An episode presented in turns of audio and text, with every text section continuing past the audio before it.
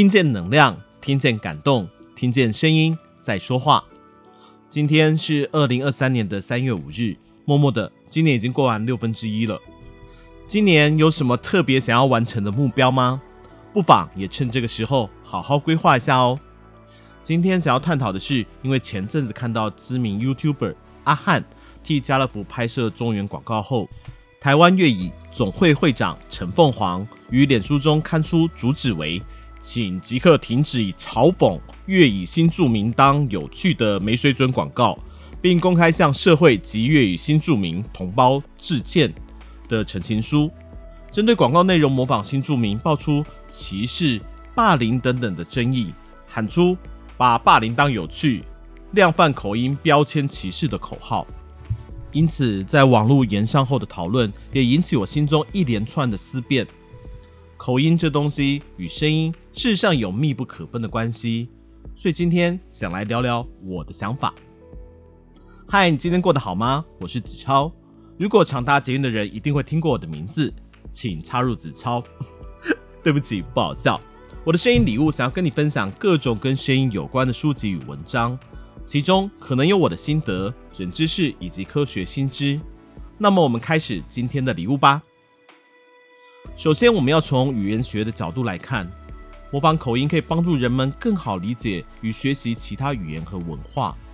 通过模仿不同的口音，人们可以更好地理解该语言的发音，甚至是语言的腔调，因而可以更容易地融入当地的文化。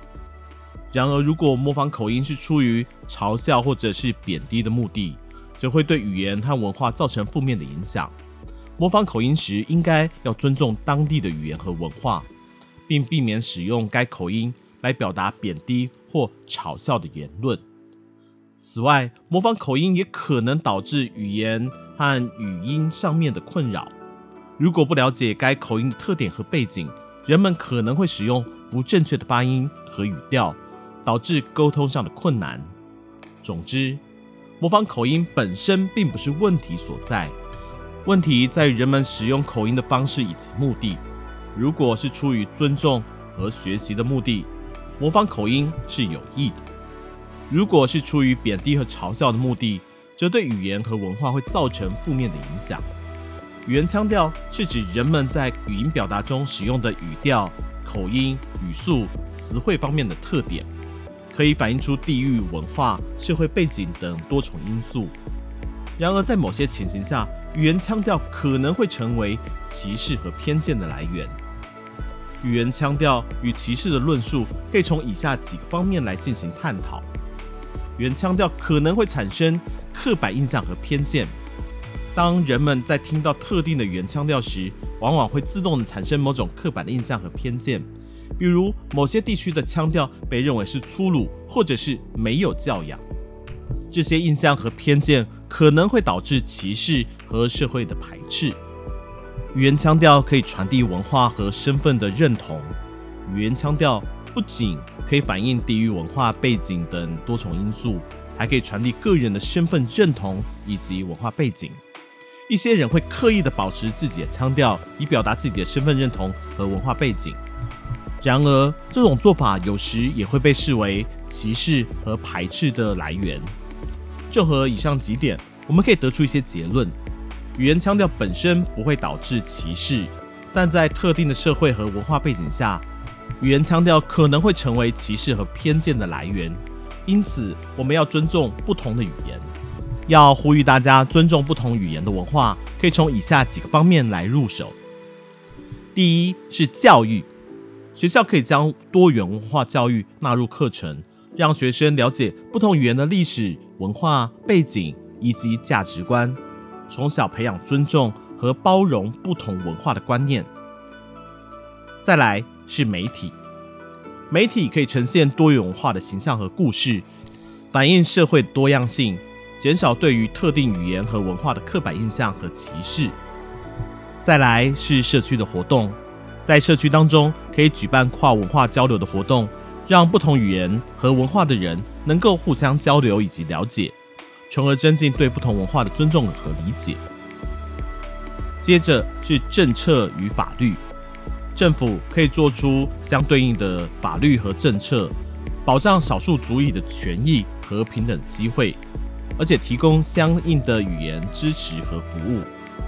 总之，尊重不同的文化，需要从多个方面来入手，从教育、媒体、社区活动和政策方面等多个角度来进行全方面的推进。即使是有尊重的意图，如果对方感受到冒犯或者是不舒服，就需要更进一步的来沟通来解决问题。在这种情形下，可以表达对对方的感受的理解以及歉意，并强调自己的意图是为了更好的理解与交流，而非有意冒犯对方。同时，要愿意接受对方的反馈以及建议，并寻求解决方案，以改善沟通以及互动。这需要双方都保持开放的态度和对话的平等性，以建立更好的彼此理解与尊重。如果对方觉得不舒服，就应该停止模仿。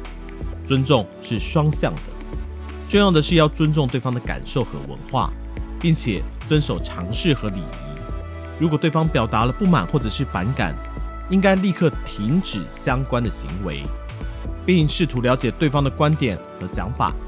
在这种情形下，建立开放且尊重的沟通渠道是非常重要的，以便双方能够交流和理解对方的观点，进而避免文化的冲突和歧视。最后，我想说的是，口音的模仿有助于增进不同族群之间的文化理解和认知，但是也很容易碰触到对方的文化的敏感度，需要谨慎的使用。在进行口音的模仿之前，应该先考虑对方的立场和感受，并以尊重的态度去呈现。好喽，今天的节目到了尾声，对这次口音的思考，你还喜欢吗？如果你喜欢我们今天分享的内容，欢迎你订阅我们的 Podcast，给我们五星评分，也邀请你在 Apple Podcast 当中留言分享你的收获和想法，这将是我们持续制造声音礼物的动力哦。我是子超，我把声音当做礼物送给你。也希望听到你回馈的声音，声音的一百个礼物，我们下次见。